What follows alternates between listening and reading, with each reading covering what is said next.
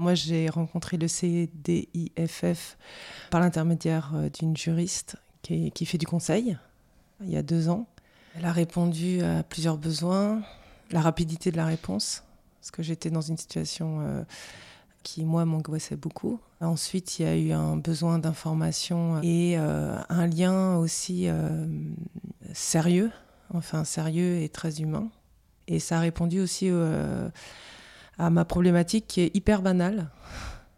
Et du coup, euh, j'étais hors, euh, hors urgence, c'est-à-dire que je subissais pas des violences, euh, des violences physiques.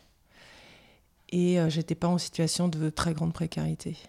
Le milieu militant, en partie par lequel je suis rentrée, parce que je me suis dit qu'il y avait que des militants qui pouvaient me répondre. Eh bien, les personnes au début que j'ai rencontrées, je rentrais pas dans leur code de lecture en fait. Donc euh, pour eux, j'étais pas une urgence, donc euh, ça nécessitait pas euh, une réponse immédiate. Et donc, euh, bah, j'ai eu le contact euh, du CDIFF. Ensemble, euh, on a débrouillé cette situation. Quoi. Et j'ai surtout beaucoup apprécié sa façon de penser notre duo en nous. Elle disait tout le temps, bon, bah, nous allons y arriver. Elle était très accompagnante et ça, quand on est dans un, éclat de famille, le nous euh, accompagnant a été euh, pour moi très très salutaire. Et en plus, je sentais qu'elle était euh, ouais, féministe.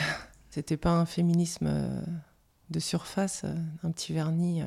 Et du coup, je me sentais en confiance vraiment et en grande écoute. Et du coup, c'était hyper soutenant, quoi.